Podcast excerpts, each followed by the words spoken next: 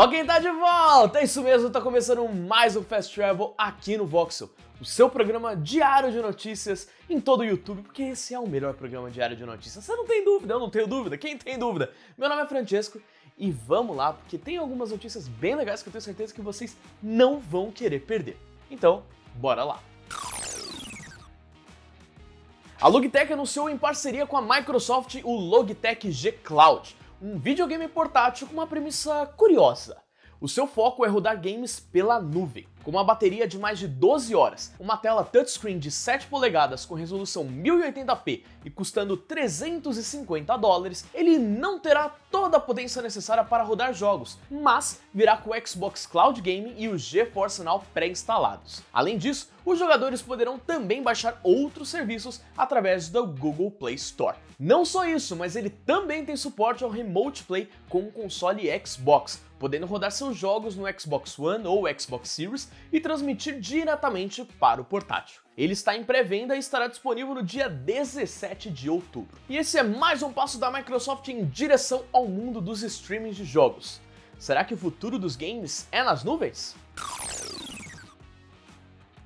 Lembra que ontem eu dei a notícia de que Ted Lasso estaria entrando para o mundo dos videogames? A espera foi mais curta do que a gente pensava.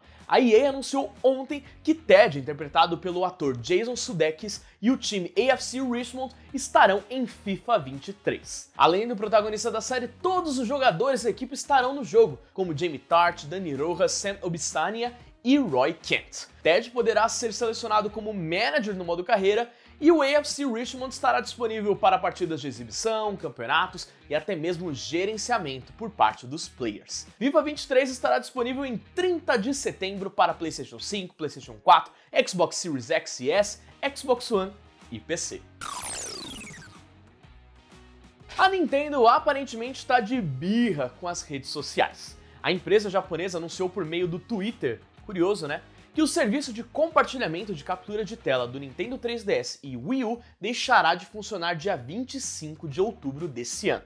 Junto a isso, não será mais possível realizar login do Nintendo Switch usando informações do Facebook e Twitter também a partir de outubro. Em uma nota oficial, a empresa afirmou: não será mais possível criar uma nova conta Nintendo usando uma conta do Facebook ou Twitter. Também não será possível participar das missões através dos quais você pode ganhar My Nintendo Points vinculando sua conta Nintendo a uma conta do Facebook ou Twitter. O motivo para tais mudanças não foi revelado, abrindo espaço para especulações. Então, se você tiver algum palpite, manda aqui embaixo que eu tô querendo saber.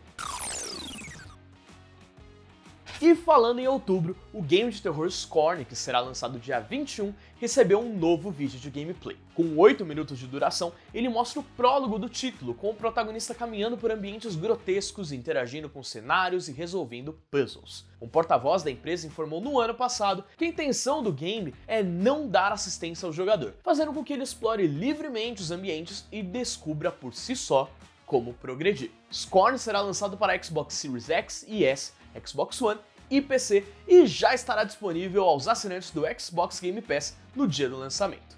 Fãs de horror, empolgados ou segurando as expectativas? Não é novidade para ninguém que GTA 6 vazou e vazou bem vazado. Mais de 90 clipes foram divulgados isso gerou críticas por parte dos fãs, dizendo que ele estava feio e até gente dizendo, abre aspas, os gráficos são o primeiro aspecto a ser concluído no desenvolvimento de um jogo. Quem era por dentro da indústria sabe que isso é uma grande besteira. Acabou que essa movimentação nas redes sociais teve um aspecto positivo. Diversos desenvolvedores compartilharam clipes de games em que trabalharam ainda em fase de produção, mostrando como as coisas realmente são. Tivemos Paul Aref mostrando um pouco de Control, Jeff Perez com Sea of Thieves, Kurt Margenbaum com Uncharted 4 e até mesmo a Massive Monster postando no perfil oficial de Cult of the Lamb como era o visual do game em suas versões iniciais. Na notícia lá no nosso site tem todos os vídeos completos, incluindo um de God of War que a gente não mostrou aqui. O link dessa e das outras notícias que nós apresentamos aqui está na descrição. Muito obrigado a todo mundo que acompanhou o Fast Travel de hoje, seja no YouTube ou nas plataformas digitais de áudio por meio do Sidecast. Se gostou, deixa o seu like, se inscreva no canal, ativa o sininho, faz tudo isso, porque com certeza você não vai querer perder nenhum dos vídeos que a gente posta aqui no Voxel. Meu nome é Francesco e se eu não me engano, tá aqui as minhas redes sociais, ou aqui, eu não sei, eu ainda vou perguntar para o editor, e eu vou indo nessa por agora. Fui!